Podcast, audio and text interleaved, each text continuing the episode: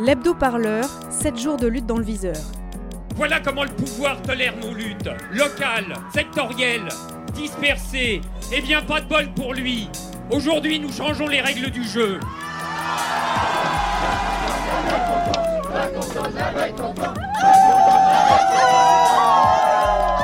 J'aimerais bien qu'on commence à me considérer en tant que tel.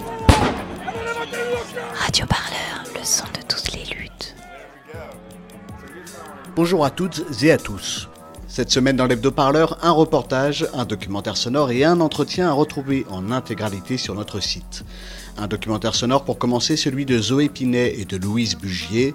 Samedi, J'ai Révolution, c'est l'histoire d'Alexandre, de Waiba et de Monique, trois militants gilets jaunes qui nous racontent durant ces six mois de mouvement social l'évolution de la mobilisation et de cette vie en manif avec leurs joies, leurs espoirs et aussi leur colère. Un reportage ensuite, c'est celui d'Antoine Guirimant à la Maison du Peuple de Marseille, où comment un ancien pôle emploi, aujourd'hui désaffecté, est à présent devenu un pôle de lutte. À mi-chemin entre le centre social autogéré et un lieu de ressources pour les luttes locales.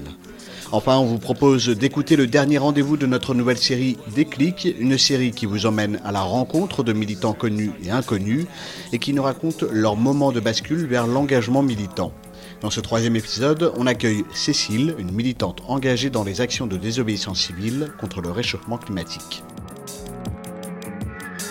L'hebdo-parleur, 7 jours de lutte dans le viseur. Zoé Pinet et Louise Bugier sont étudiantes en journalisme. Durant six mois, elles sont parties à la rencontre de trois gilets jaunes pour essayer de comprendre ce qui se jouait et se joue encore sur le pavé et les ronds-points. Plongées dans six mois de lutte.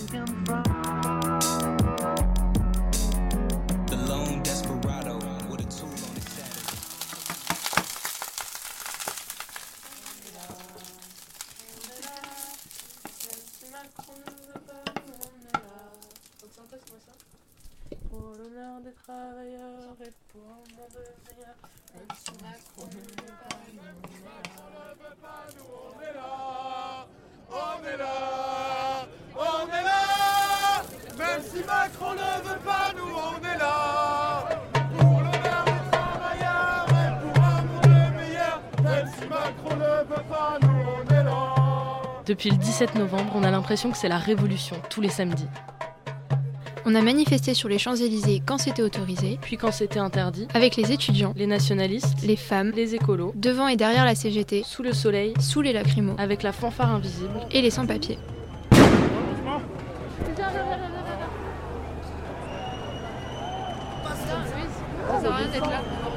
Avec Zoé, on est étudiante en journalisme et les manifs de Gilets jaunes, on les a presque toutes faites. Ça enregistre là? Bon, ok, le journalisme, on est encore en train de l'apprendre. Mais les manifs, ça, on sait faire.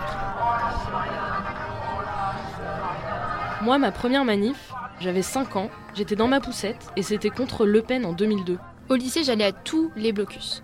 Même quand je comprenais pas contre quoi je gueulais. Il y a eu le mariage pour tous, la loi travail et nuit debout, les 1er mai et les grèves étudiantes. Autant dire que quand les Gilets jaunes sont arrivés, on s'est pas fait prier. L'actualité de ce 17 novembre. La mobilisation des Gilets jaunes. Il bloque le passage de certains véhicules. C'est la taxe de trop. On entend Macron démission. C'est un ras-le-bol général. Une cellule de crise au ministère de l'Intérieur.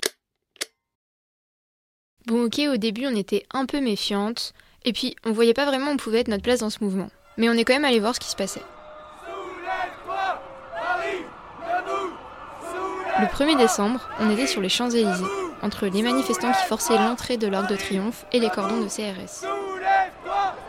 Là, on a compris qu'il se passait un truc.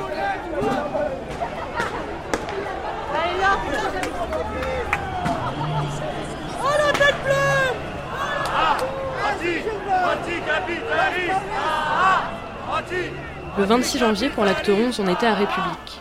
La nuit commençait à tomber. La fanfare invisible était là, au milieu des fumigènes et des vendeurs de merguez. Et d'un coup, les flics ont chargé.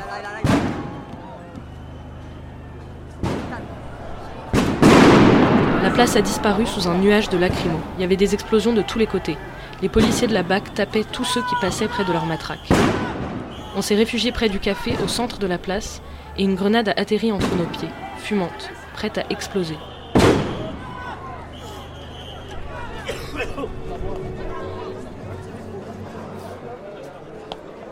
Quand le nuage s'est dissipé, autour de nous, il y avait des gens par terre en larmes et un mec en sang à cause d'un tir de LBD. Ce 26 janvier, on a eu la peur de notre vie. Le lundi qui a suivi, on est retourné à notre vie normale, toutes les deux en stage dans des rédactions. Autour de nous, dans nos familles, dans nos médias, dans notre école, personne n'en parlait ou alors avec beaucoup de mépris. Mais pour nous, il se passait quelque chose, un truc important qu'on n'avait jamais vu. Alors on y est retourné le samedi d'après, mais cette fois avec notre micro. Et on a parlé avec plein de gens. Et puis, à l'acte 17, on a rencontré Alexandre sur les Champs-Élysées. Tu pourrais nous lire ta pancarte Ouais. Alors, honte aux médias qui, pour La République En Marche, titre sur La République en maraude.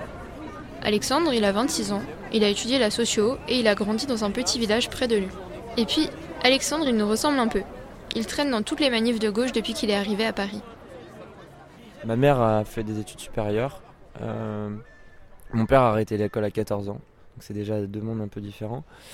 Euh, mais moi, voilà, je, on avait les capitaux économiques pour envisager des, des études. Et donc, c'est grâce euh, aux études et à l'université publique que j'ai découvert la ville. Pour moi, ça a été une, libération énorme, mais énorme parce qu'en fait, j'y ai trouvé une vie qui me semblait beaucoup plus épanouissante.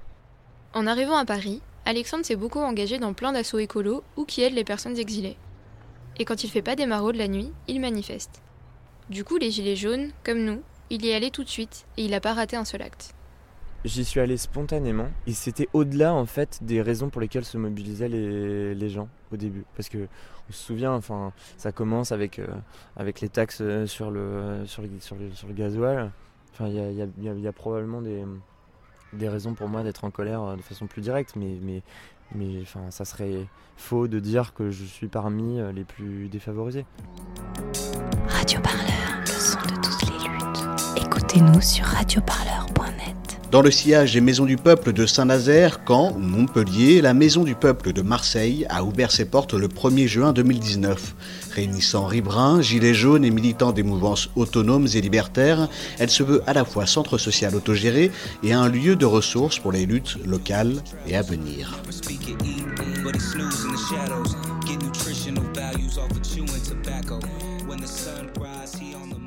Bienvenue à la maison qui a ouvert à Marseille depuis le début du mois de juin 2019. Marie est notre guide pour nous faire visiter la maison du peuple. Euh, là, on est dehors. Il y a des gens qui sont en train de préparer à manger pour le repas du midi avec des grosses montagnes de fruits. Et là, il y a un gars qui a relevé la manche de sa chemise pour touiller euh, en mettant le bras entier dans une grande bassine de ce qui semble être une salade de riz froide. C'est une cantine, c'est pour la, cantine de ce midi, comme ça les gens vont pouvoir... euh, vous voyez pas là, parce que je suis enregistré en audio, mais c'est un grand grand bac, c'est une grande caisse. C'est pour que les gens puissent euh, manger à prix libre. Euh, c'est un bâtiment qui autrefois, fut un temps, servait euh, à trouver du travail. C'était un ancien pôle emploi. C'est un grand bâtiment, un peu tout en béton, très... je sais plus comment on dit les... le truc architectural, tout, tout carré, tout bétonné, avec des grandes lignes droites comme ça, euh, assez froid. Euh, mais qui du coup permet euh, plein de petites salles. Enfin, c'est grand, c'est grand. Mais on va rentrer peut-être si tu veux. Il y a un gilet jaune à l'entrée qui annonce un peu la couleur, et puis plein de petits autocollants antisexistes, anti-police, refugees welcome. Et là, on, on arrive dans le couloir. Il y a plein d'endroits pour afficher des choses. Il y a l'emploi du temps de la semaine où à l'AG tout le monde s'est inscrit euh, pour proposer des activités, des réunions ou des, juste des rencontres comme ça. Donc là par exemple, euh, parallèlement, il y a des gens qui, font, qui se sont retrouvés pour faire à manger, ils font la cuisine pour ce midi. euh, Comme on l'a vu tout à l'heure. Il y a un portrait d'Ineb Redouane qui a été tué par la police en, en décembre. Les permanences, parce que du coup, il y a tout le temps quelqu'un 24 heures sur 24 euh, qui, qui reste ici, quoi. Comme ça, c'est toujours, toujours occupé. Et qu'est-ce qu'il y a de prévu alors cette semaine? Alors, cette semaine, atelier smartphone et sécurité, ça doit être des trucs d'hygiène euh, informatique. Euh, organiser un lieu d'espace et de soins. Il y a les médics aussi qui se regroupent ici maintenant. Euh, Il y aura la deuxième AG de la semaine, jeudi à 18h30. Il y aura l'atelier banderole pour préparer la manif du lendemain. Écoutez-nous sur radioparleur.net. Le déclic, c'est quoi? À quel moment il se déclenche? Qu'est-ce qui nous fait basculer dans l'engagement? Cécile, c'est un peu le couteau suisse du mouvement climat. Elle participe à la préparation d'actions de désobéissance civile, comme celle du 14 décembre 2018 contre le siège social de la Société Générale. Son déclic, elle l'a eu au camp climat organisé dans le sud de la France durant l'été 2017.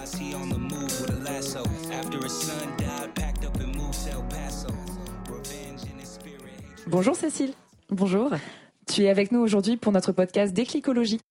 On t'a invité parce que tu es une activiste écologiste. Dans quel mouvement es-tu impliquée actuellement? Est-ce que tu peux nous décrire euh, ce que tu y fais concrètement?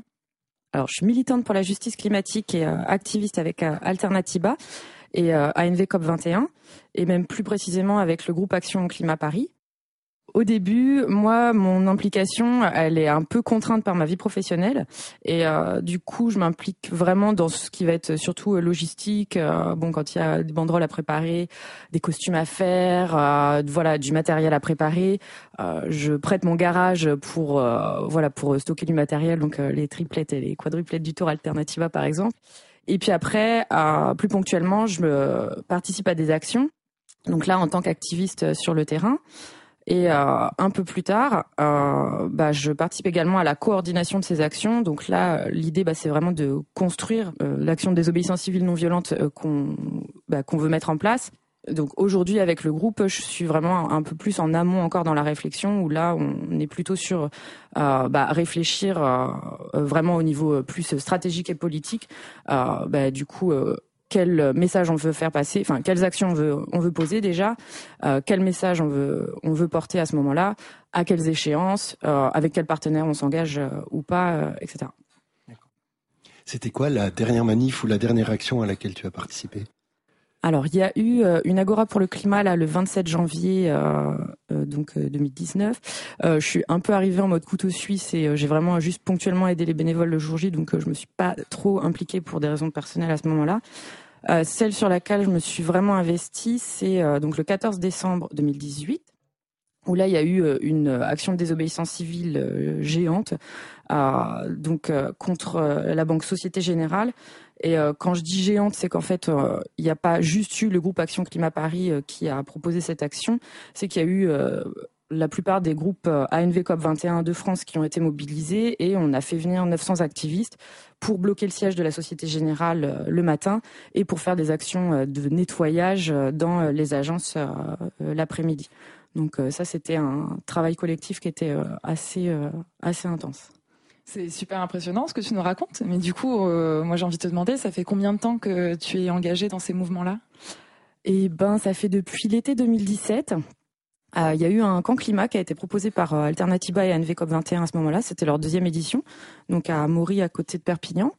Et, euh, et en fait, moi, c'est vraiment bah, porte d'entrée dans le mouvement parce que voilà, il n'y a pas du tout de, il a pas du tout d'activistes, de militants pour l'environnement autour de moi. Et et donc j'arrive vraiment, euh, voilà, c'est vraiment le moment où euh, où je découvre tout de A à Z, que ça soit euh, toutes les alternatives qui sont proposées, que ça soit au niveau de ce qui est transport, logement, alimentation, etc. Enfin vraiment des modes de vie qui en plus moi sont des choses que j'ai connues vraiment au niveau familial, puisque c'est un peu comme ça que que dans ma famille on fonctionne à vraiment voilà réparer les trucs. Enfin moi j'ai quand j'entends parler de chantier participatif, ça me fait un petit peu rire parce que du coup, euh, bah voilà, moi dans ma famille, tout le monde a eu une maison à retaper et les uns et les autres passent leur temps à faire de l'électricité, euh, de la maçonnerie, du carrelage à droite à gauche. Enfin, tout le monde a des jardins et les gens euh, s'échangent, voilà, des produits en permanence. Et là, j'arrive dans un espèce d'univers où les gens sont pas une famille, mais ils promeuvent exactement la même chose et ça a un impact au niveau de environnemental. Donc du coup, il y a vraiment cette dimension-là qui est hyper importante. Écoutez-nous sur radioparleur.net. L'hebdo-parleur, c'est fini pour aujourd'hui, mais on se retrouve bien sûr la semaine prochaine. Un hebdo-parleur qui vous raconte les luttes, toutes les luttes, des reportages à retrouver en intégralité avec tous ceux qui remplissent notre programmation quotidienne, sans compter nos entretiens et nos émissions. Tout ça, c'est sur notre site radioparleur.net. Une actualité à retrouver aussi sur toutes les bonnes plateformes de podcast. Alors, à la semaine prochaine pour un nouvel hebdo-parleur. C'est votre sélection hebdomadaire au cœur des luttes et des mouvements. L'actualité à ne pas manquer.